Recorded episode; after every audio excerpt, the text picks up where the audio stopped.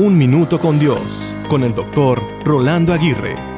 ¿Qué ha sido de impacto en tu vida? ¿Lo han sido las personas, alguna noticia difícil de digerir o alguna noticia que te causó mucha conmoción, la preparación que tienes, el lugar de donde vienes, la experiencia que has recibido, etcétera?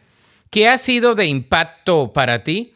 ¿Lo ha sido algún evento, alguna situación o condición existente?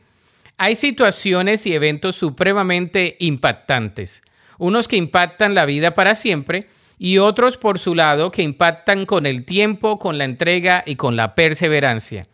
La verdad es que somos impactados como también somos de impacto para los demás. Una manera tangible de ser de impacto es sirviendo a los demás. El servicio hace que las personas sirvan de impacto al suplir una necesidad, al animar a otros o simplemente al estar allí en los momentos de tanta necesidad. De modo que podemos ser de impacto para los demás con lo que decimos, con lo que hacemos o con lo que compartimos diariamente.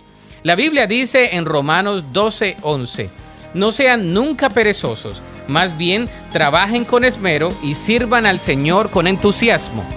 Para escuchar episodios anteriores, visita unminutocondios.org.